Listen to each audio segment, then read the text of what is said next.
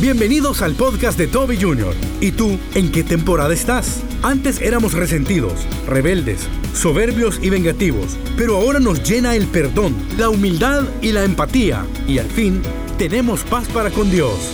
Usted está en una nueva temporada, pero viviendo como la temporada pasada. Eso no es normal. Pero ¿por qué me sucede eso, pastor? Porque vivo en rebeldía, porque vivo en soberbia, ojo, porque vivo todavía con deseos de venganza. Continúa con nosotros y escucha una nueva temporada. Hace muchos años tenían dos temporadas, la ropa tenía dos temporadas, era la de invierno y la de verano. Aquellos que pertenecen a este tipo de comercio han desarrollado nueve temporadas diferentes. ¿Cuántas temporadas tienen hoy? Nueve temporadas diferentes. Y nos tienen con cosas nuevas todo el año. Este capítulo 5 de Romanos nos va a ubicar en el ámbito espiritual de una manera maravillosa y nos dice que después de la justificación recibida por la muerte y resurrección de nuestro Señor Jesucristo, nosotros ahora estamos por gracia en una nueva temporada. Diga conmigo una vez más, una nueva temporada. La palabra del Señor la leemos en el nombre del Padre, del Hijo y del Espíritu Santo. La iglesia dice, amén. Justificados pues por la fe, tenemos paz para con Dios por medio de nuestro Señor Jesucristo. A ver, por quien también tenemos entrada por la fe esta gracia en la cual estamos firmes y nos gloriamos en la esperanza de la gloria de Dios. Y no solo esto, sino que también nos gloriamos en las tribulaciones, sabiendo que la tribulación produce paciencia y la paciencia prueba y la prueba esperanza. Y la esperanza no avergüenza, porque el amor de Dios nos ha sido derramado en nuestros corazones por el Espíritu Santo que nos fue, que nos fue Oremos al Señor. Padre, te damos gracias por esta nueva temporada. Te damos gracias por la muerte y resurrección de nuestro Señor Jesucristo. Hoy estamos orando que todos unánimes juntos podamos pasar, disfrutar, conocer esta nueva temporada. Te lo suplicamos en acción de gracias en el nombre del Padre, del Hijo del Espíritu Santo y todos decimos amén. Pueden sentarse amigos y hermanos. Bueno, esta temporada de verano dejó algunas cosas buenas y algunas otras no tan buenas. Entre las cosas buenas que la temporada nos dejó fue una afluencia tremenda y más de 200 mil personas, según lo que se dice por redes sociales, llegaron a nuestro país de diferentes formas. Algunos cruceros llegaron al Salvador, otros vuelos del exterior llegaron al Salvador, otros lo hicieron de manera terrestre con sus propios vehículos, otros vinieron en buses, pero todos vinieron a disfrutar de las vacaciones acá en El Salvador. Lastimosamente, aún así, tuvimos 41 decesos 41 decesos. Quiero ser claro, ninguno de ellos se dio en una iglesia o en una procesión. ¿Alguien dice amén? Todos se dieron en el deschongue. Todos. Ninguno de ellos se dio en una iglesia o en un acto religioso o en una vigilia o en una parroquia o en Comicón la fe. No, ahí no se murió nadie. Se murieron los que agarraron el asunto como que era propio porque ellos estaban en una temporada de vacaciones. ¿Sabe? Hubo 60 detenidos por alcohol. 60 detenidos por alcohol. Y no vamos a hablar de los accidentes de tránsito, que según dicen fueron muchos más de los normales. Pero quiero que entienda que esta temporada de vacaciones ya pasó. Algunos hermanos no han entendido. No ve que el colegio Luis de Israel está al 60% de asistencia porque el resto de los papás quizás está de goma porque no han venido. Esta mañana veíamos influencia y digo, pastor, ¿y qué sucede? No han venido todavía. El gobierno entró a trabajar el día de ayer, si mal no entiendo, y ya la semana se nos terminó. Es una temporada, diga conmigo, es una temporada. Cada temporada trae cosas buenas y cada temporada trae cosas malas y otras no tan malas. Pero si bien es cierto, el cristiano a través de Cristo está diseñado para disfrutar cada una de las temporadas. La pregunta que tengo el día de hoy es, ¿en qué temporada está usted? ¿Estará usted en la temporada antes de Cristo? ¿Y cuál es esa? Me va a preguntar usted. Bueno, la temporada de la rebeldía.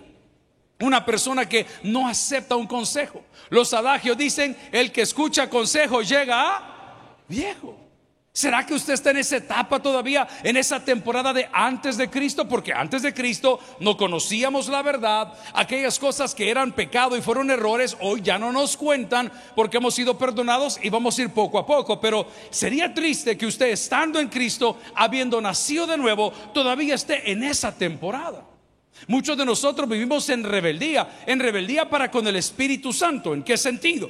Que el Espíritu Santo no solo intercede por nosotros, no, nos convence de pecado. O sea, está constantemente tocando la puerta de nuestro corazón. ¿Se acuerdan de aquel corito que decía, no, no, knocking on heaven's door? No se acuerdan, no, no es ese. Pero ¿se acuerdan? El Espíritu Santo está llamando constantemente a la puerta. En Apocalipsis hay un texto muy lindo que dice, he aquí yo estoy a la puerta y llamo si alguno oye mi voz y abre la puerta, entraré a él y cenaré con él. Y él que dice, conmigo. ¿Cuántas veces Dios te ha hablado en esta temporada?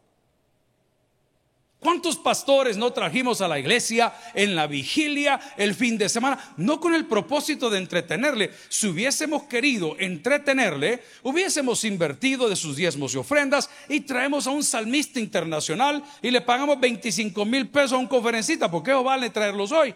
A que le diga cosas. No, todo fue orgánico. Diga conmigo, todo fue orgánico, basado en la palabra.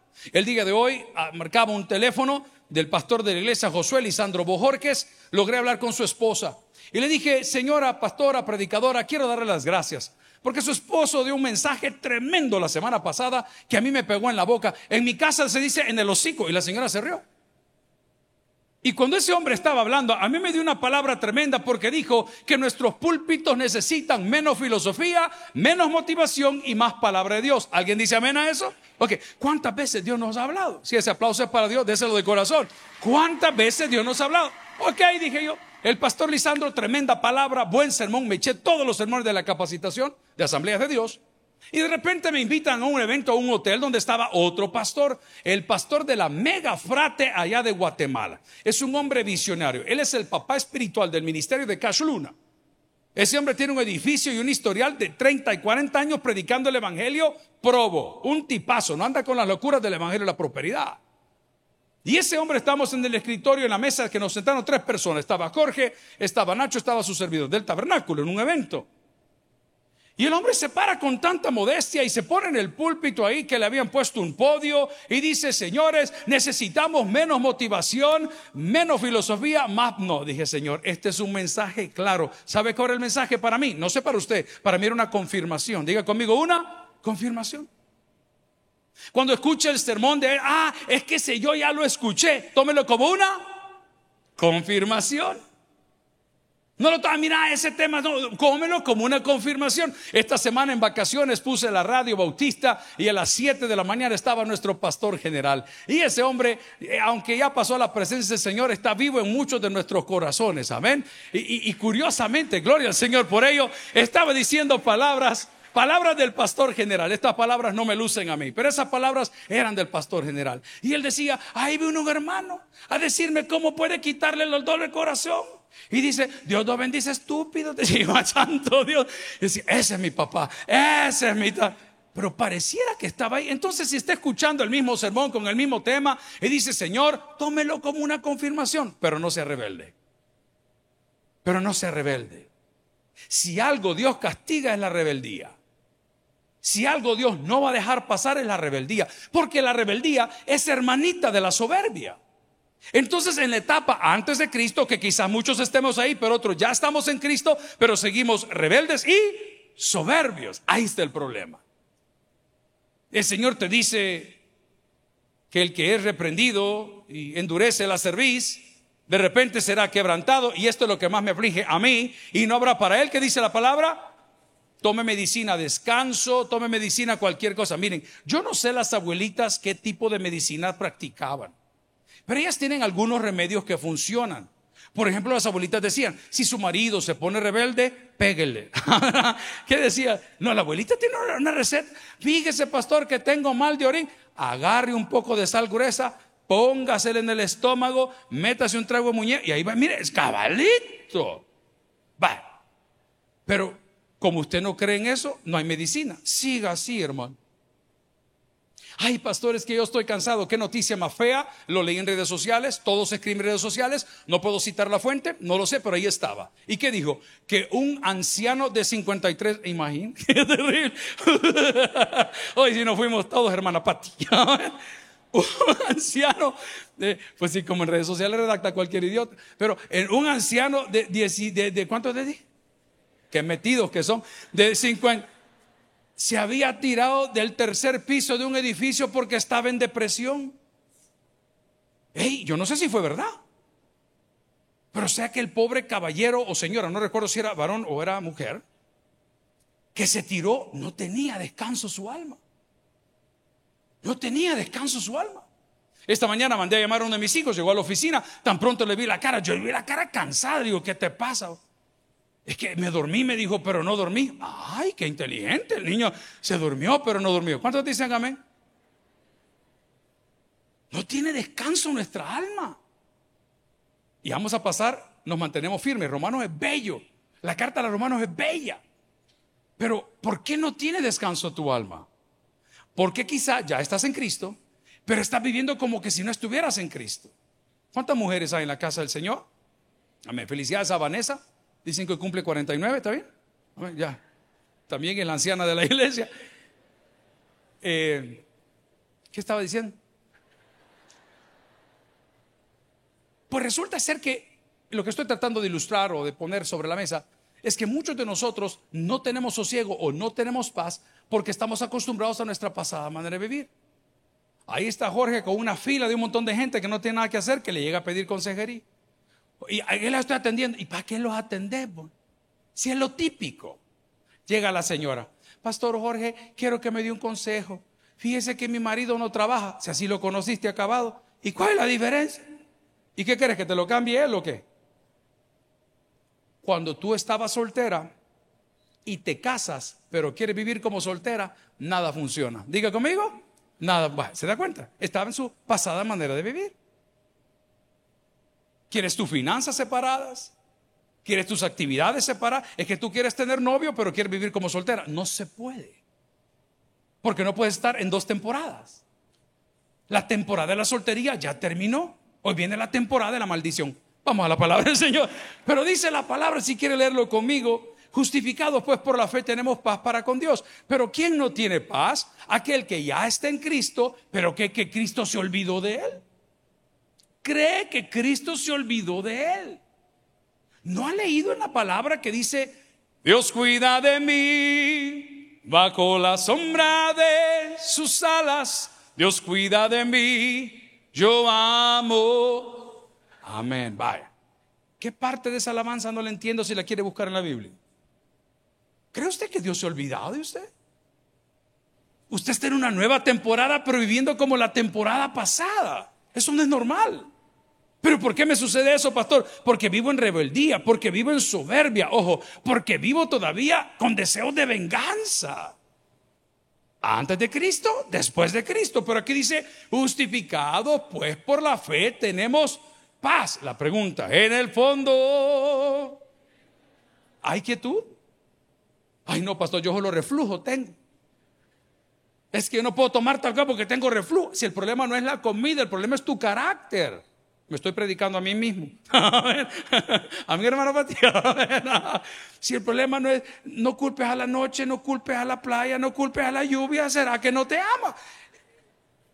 No le eche la culpa a la gente. Es que usted está viviendo una etapa que no le corresponde. ¿Cuántos chavorrucos están aquí en la casa del Señor? Mire, si tiene arriba de 40 años, anda tenis blanco, está enfermo. Véalo, por favor, ahí sentado. No, está enfermo, el hombre no pertenece aquí.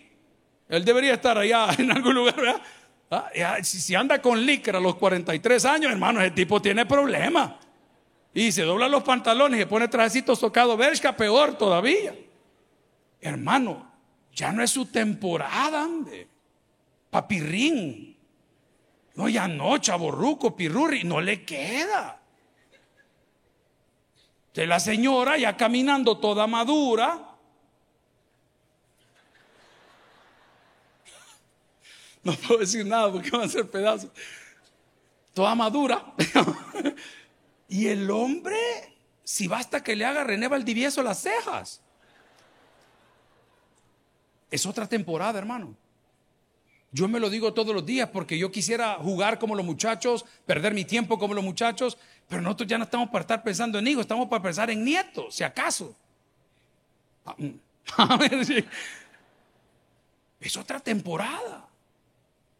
Es triste ver que yo sé que el Botox nos ayuda, yo sé que el tinte nos ayuda, yo sé, pero hermano, hay cosas que no puede tener y lo primero que no puede tener es el tiempo. Diga conmigo, el no lo puede tener, es otra temporada. Cuando regañamos a nuestros hijos, ¿cómo somos con ellos? Somos groseros, porque nosotros vivíamos en otra. Entonces no le pida al cipote que se porte igual. No exija que el niño piense igual, no se puede. Pero hubo un antes de Cristo y hubo un después de Cristo. Antes de Cristo, en esa temporada éramos rebeldes, éramos soberbios y éramos vengativos. Hoy ya no. Después de Cristo, según lo que dice la palabra, hemos sido justificados. Dice, justificados pues por la fe. Tenemos que dice la palabra, paz. Lo primero que debería estar en esta temporada es el deseo de perdonar. Hermano, a mí me cuesta entender muchas cosas de las comunicaciones actuales. Y ayer alguien me dijo, mira, pastor, tú estás ocupando WhatsApp, deberías de meter a Telegram, métete a Telegram. ¿Y qué es la diferencia? Por cierto, mi primero que me dio la bienvenida fue Juan Carlos Osbunde, que deberías de meterte a Telegram. ¿Y qué hago? Baja la aplicación. Bajé la aplicación, la puse y de repente comenzaron a decirme, pastor, qué bueno, ya está aquí, no sé cuánto. Después vinieron los cobros, la Curazao, Simán, Freo, un todo el mundo, ajá, te agarran. Y, cuando usted comienza a ver eso, ve y este, y este no es el que dijo tal cosa de mí. Y es, amigo, cante aquel corito que decía, si te vienen a... ¿Se acuerda ese corito? ¿Qué le importa, hermano? Cuando usted esté en la nueva temporada, usted deja ir las cosas que no le hacen crecer y entre ellas está el resentimiento. Diga conmigo, el resentimiento. ¿Qué más da? Valore ese hombre. Usted no puede estar sudando calenturas de noveno grado. Un amigo mío murió hace dos años, un gran abogado. Fue secretario de un político muy importante y era un muchacho muy inteligente. Sus padres eran alemanes. Su apellido era Fischnaller. Y a mí nunca se me olvida, a mí me gustó mucho las cosas de bicicletas y estas cosas. Y hubo una competencia de BMX, ¿saben qué, qué bicicletas son esas? Y estamos los dos bien cipotes haciendo la competencia y todo lo demás. Y a la hora de cerrar ahí en el evento, cuando ya atravesando la meta, ¡pum! El tipo me hace literal un corte y yo me voy de boca y entro el primero a la meta y el primer lugar. Imagínense que han pasado 50 años y no lo olvido. El hombre entregó su alma al Creador hace dos años y no lo olvido. Imagínese a alturas llegar ahorita después de predicar. Ese me votó cuando era chiquito, qué barbaridad. Mi mamá me dio una mala pacha, mire cómo estoy ahora. Hermano, en la nueva etapa, lo primero que aflora es el perdón. Diga conmigo, lo primero que aflora es, ¿por qué? Porque yo tengo paz para con Dios. En segundo lugar, en la nueva etapa que estoy viviendo, la nueva temporada, aflora la humildad. Me acaban de mandar un video muy bonito, donde llega una pandilla de motos en China que son gruesos. No son como los bikers, ¿verdad? De los Estados Unidos. Estos son gruesos. Y en medio de la pandilla hay una moto Vespa. Y hay un señor que va muy humilde, chinito, con su saquito y todo, haciendo la gran molestia al señor. Y le hacen burla por su moto. Y de repente llegan a un restaurante donde ellos suelen comer de esas cosas bien raras que ellos consumen. Y el Señor se sienta y lo vuelven a encontrar y lo vuelven a rodear. Cuando el Señor levanta su rostro, ese restaurante se llena de un montón de los mafiosos de él. Y cuando iban a golpear, a justiciar, a calmar, el muchacho se para y dice, no se preocupe, usted nunca sabe con quién está hablando, hermano. Tengo un amigo que vende tractores, él y sus hijos, los traen de India. Y esos tractores ahora lo están haciendo no para terrenos grandes, sino para terrenos pequeños. Y le puede cambiar todas las cosas, hasta puede manejarlo a través de un control de moto, le pone un GPS y desde su oficina usted está haciendo su tractor y su terrenito. No los grandes tractorotes de millones de pesos, no. Y le digo, cuénteme cómo le ha ido con la distribución. Pastor me dijo, se venden como no tiene una idea. Los ingenios están financiando a los pequeños agricultores para que tengan su propio, les produce a ellos más, ganan mucho más plata Y le digo, mire, ¿y sus clientes cómo son? Ah, depende, me dijo. Cuando eres una persona del campo, humilde, que trabaja su propia parcela, llegan, ven el tractor y le preguntan, ¿cuánto vale? Tanto le dice el hermano. Ya vamos a venir, le dice. Se van. Y cuando llega el ricachón que todo lo debe, usted sabe, ¿verdad? Del, del Salvador del mundo para arriba, todos tienen topado las tarjetas de crédito, deben a los bancos, todo, todo es puro, puro, puro cassette. Y no me va a dar descuento. ¿Y en cuánto menos me lo deja? Ah, ya le voy a avisar del banco. A los 10 minutos viene entrando el señor campesino del campo, como decía aquel hombre, con una matata llena de billetes, sin pedir descuento. Le dice, mire, aquí está su plata. Eso es lo que Dios hace en nosotros. Y lo dije en la campaña y lo repito hoy, que escogió a lo más vil del mundo para avergonzar a lo más sabio. Usted sea humilde. Lo primero que aflora es el perdón, lo segundo que aflora es la humildad, lo tercero que aflora es la empatía. Diga conmigo, la empatía, porque de ahí nos sacó el Señor a nosotros. Entonces cuando vemos una persona en sus actos religiosos, no lo criticamos. Cuando vemos una persona, un amigo, y lo digo aunque me revienten, que va a ir al Santísimo, no lo critique, hombre, y déjelo. Yo soy testigo de lo que le estoy diciendo. Mi papá me llevaba a San José de la Montaña junto con él en su motocicleta a esa banca mientras él rezaba. Él estaba de rodillas, yo estaba sentado en la banca. ¿Y sabe qué decía él? Haceme una señal, le decía. Haceme una señal. Él quería ver algo vivo, él quería descubrir ese Dios de la Biblia. Y poco a poco, con el pasar de los años, lo descubrió. Mire dónde estamos hoy. Lo primero que aflora es el perdón, lo segundo que aflora es la humildad, lo tercero es la empatía. Dele tiempo al que está caído. Dele tiempo al que cometió el error. Es una nueva temporada. Ya no estamos en aquellos años. En nuestros años nos crearon de esta forma y nos cortaban de esta forma y nos ponían de esta. Eso ya pasó. Quiero decirle que la palabra del Señor en Romanos 3:23 nos dice que todos estuvimos ahí en algún momento. Dice la palabra por cuanto todos pecaron y están, que dice? Destituidos de la gloria de Dios. Ahora pregunto, ¿en qué etapa está usted? ¿Está usted en etapa antes de Cristo, donde era rebelde, soberbio y vengativo? ¿O está en etapa después de Cristo, donde usted ahora tiene perdón, humildad y empatía? Déjeme contarle cuál es la buena noticia. Vaya conmigo a Romanos para saber que está firme. Y usted necesita probar nada. Vengas esta nueva temporada de vida. Dice la palabra en Romanos, si me acompaña, capítulo 5, lo voy a leer acá, versículo 2. Por quien también tenemos entrada por la fe, esta gracia en la cual estamos. No, es muy importante que lo lea por quien también tenemos en entrada por fe esta gracia en la cual estamos y nos gloriamos en qué dice la palabra, en la esperanza de la gloria de Dios. A ver, cuando yo estoy en la nueva temporada, estoy firme. Esa pregunta en su casa no debe de existir. Mira, amor, ¿y vos me querés? Después de 30 años, hermano. Sí, mi amor, te quiero matar. Sí, mi amor, te quiero dejar del verbo to be. Amén. ¿Me querés? No, estar firme significa, mi amigo y hermano, que contamos con el favor de Dios. Usted no tiene, porque por gracia soy salvos. Mire, hermanos, qué lindo es. Por gracia. El problema es que hay mucha gente que comienza por gracia y luego se va agudizando de tal manera que dicen, este mes le voy a hacer 40 días de ayuno al Señor. ¿Y? ¿Y? Ya vamos a leer Gálatas. Porque no es por obras para que nadie. cuando usted está firme, you have nothing to prove. No tiene nada que probar. Tengo un amigo que es empresario y Dios lo ha bendecido. Y un día de estos fue a la nueva sucursal aquí de la Mercedes-Benz y hay unas camionetas preciosas, hermano. Hay unos carros soñados ahí.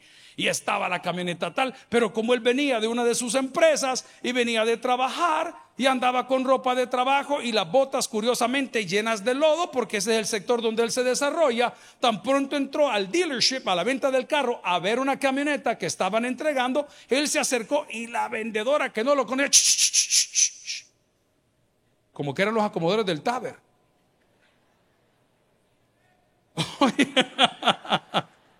Dios te maldiga, hijo. Vamos al... Usted no puede tocar esa camioneta, le dijo. La, va a ensuciar. Y el hombre dice, discúlpeme, usted es la encargada de la limpieza aquí. No soy la vendedora fulana de tal. Ah, qué bueno. ¿Y cuál es el otro compañero suyo? Fulano de tal. Venga, le dijo, quiero esa camioneta, la quiero en ese color y la quiero tal día. Vaya, aquí está el cheque, mire. Vaya. Vaya. Usted no tiene nada que probar, hermano. Qué feo lo que voy a decir para los religiosos, pues un sorbete. Aunque andes bien hundido en pecado ahorita, tú tienes el favor de Dios. ¿Por qué? Porque vivimos en su misericordia. Tú no tienes nada que probar. Me encantaba que mi pastor decía, no importa si ha venido borracho, siéntese en la iglesia, no importa si viene saliendo de un problema, siéntese en la iglesia, usted tiene el favor de Dios, porque nosotros estamos firmes, diga conmigo, estamos firmes, no tenemos nada que probar. Nosotros contamos con el favor de Dios. Vea esta noticia que linda. A Dios le alegra verlo a usted buscando su presencia. O sea, ¿qué más favor que ese? Yo tengo un hijo que nunca me compra nada, pero siempre me dice cuando se va, papi, si necesita algo me llama.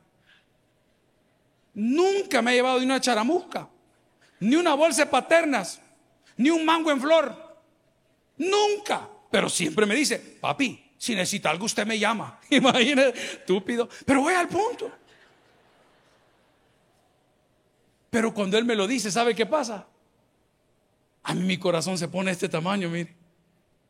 Digo, me encanta mi hijo que es un gran acabado. Pero es mi hijo. ¿Alguien me entiende? Dios está contento que estés aquí. Dios está contento cuando abres la Biblia. Dios está contento cuando oras. Porque estás firme en la esperanza. Cuando estás firme no solamente cuentas con el favor de Dios, no solamente Dios se alegra de poderte ver cerca, sino que también Dios toma placer en ver sus hijos crecer.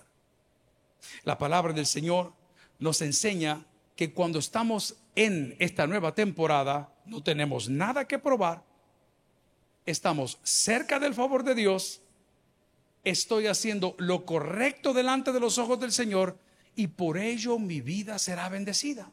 Ahora pregunto, si estuviste lejos en rebeldía, en apatía, con deseo de venganza, lleno de soberbia, ¿por qué no vives tu nueva temporada? La pregunta es, ¿dónde comenzó? Hay mucha gente que le gusta ver series. Y a mí también me gusta ver series, pero hay temporadas que son mejores que las otras.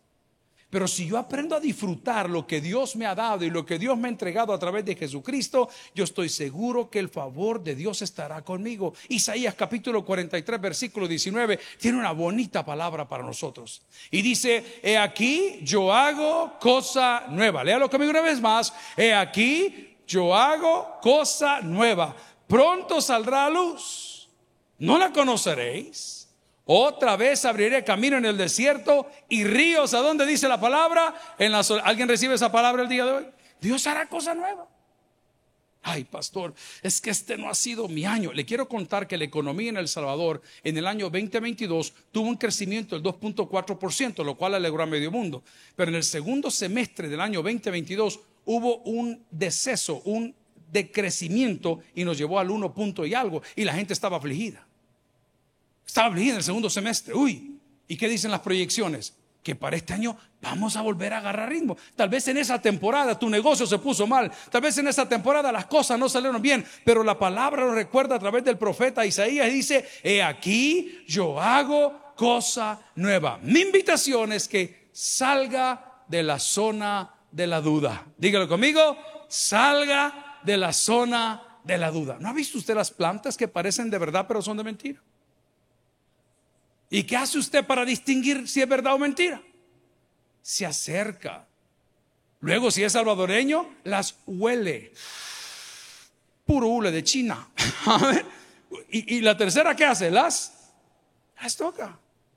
¿No fue lo que pasó con Tomás después de la resurrección? Señor le dijo, este, ¿eres tú? Pone tu mano, le digo, tus dedos en mi mano. Vení, le digo, ponelo ahí, toca, sentí. Salí de la zona de la duda. Amigo y hermano, la fe es importante para entrar a la nueva temporada. Ahora bien, ¿la fe en qué? La fe en nuestro Señor Jesucristo. Yo estoy de acuerdo que hayamos tenido dudas en el Antiguo Testamento. Aparecía un profeta, apareció una cristofanía, apareció una teofanía, aparecía, yo totalmente de acuerdo. Pero después del Nuevo Testamento, habiendo visto que Cristo muere por nosotros, Cristo resucita, las evidencias internas y externas, le hablaba a la policía eso el día de ayer, le digo, mire hermano, ¿cómo es posible que no creen en Dios? La gente dijo, no está ahí. Las mujeres llegaron a la tumba y dijeron, Jesús ha resucitado. Se le aparecieron dos seres celestiales, no está aquí, va camino delante de usted. A los otros se les aparece. ¿Cómo es posible que no crean? Ahora voy a hablar, dije, de evidencias internas, porque esas son las externas. Hubo un hombre llamado Saulo de Tarso, trozo de truán, terrible, un carácter, un historial. Les he comentado que según los que conocen, él fue quien ordenó la muerte de Esteban. Y a Saulo de Tarso le llevaron la ropa ensangrentada como una ofrenda de lo que habían hecho con Esteban, porque era romano de romanos, hebreo de hebreos. Eh, era terrible. Y un día, Hechos capítulo 9, él va en un animal semoviente, porque unos dicen que era un caballo, otros dicen que era un camello, otros dicen que era un dromedario. Abro paréntesis. ¿Cuál es la diferencia entre un, un camello y un dromedario? Exacto, la joroba. Ve a su vecino y diga, la joroba. ¿El camello cuántas tiene? ¿Y el dromedario? Va, no sabemos en qué iba. Pero de repente hay una voz que aparece y dice, Saulo, Saulo, ¿por qué me persigues? Duro te es dar cosas contra el aguijón. Eso no se entiende. ¿Conocen ustedes las espuelas para los caballos? Ok, eso hablamos de aguijón. Y le estaba diciendo el Señor, deja de golpearte con las espuelas porque no les vas a ganar. Y ese hombre, Saulo de Tarso, que queda ciego y se le ordena hacer tal cosa, obedece, se somete y comienza luego a tener una transformación como la que hablamos al inicio. La primera temporada muy diferente a la segunda. Y ese hombre que era acusado de haber sido todas estas cosas malas por gracia de Dios, después de haber sido justificado, cambia completamente su manera de ser es pecado, habiendo visto las evidencias externas e internas, dudar que Dios puede darte una nueva temporada. La palabra del Señor, si quiere, me acompaña en Juan 3, 3. Dice, respondiendo Jesús, le digo, de cierto, de cierto te digo, que el que no naciere de nuevo, que dice la Biblia, no puede ver. Ahí está la clave. ¿Cómo puedo pasar, pastor? ¿Cómo puedo llegar a la nueva temporada? Usted le necesita nacer de nuevo.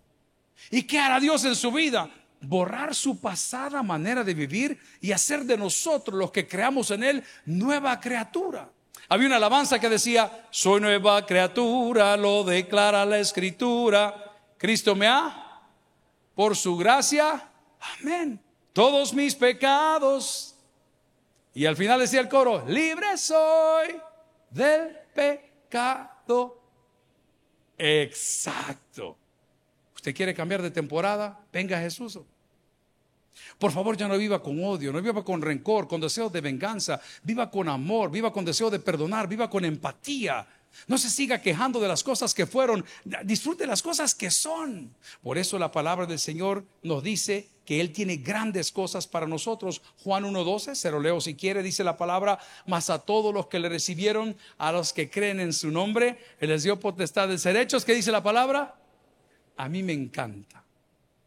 Cuando van para Italia, sacan un soyorno, un permiso para poder trabajar. Cuando van a Estados Unidos, primero les dan la residencia y luego les dan la ciudadanía.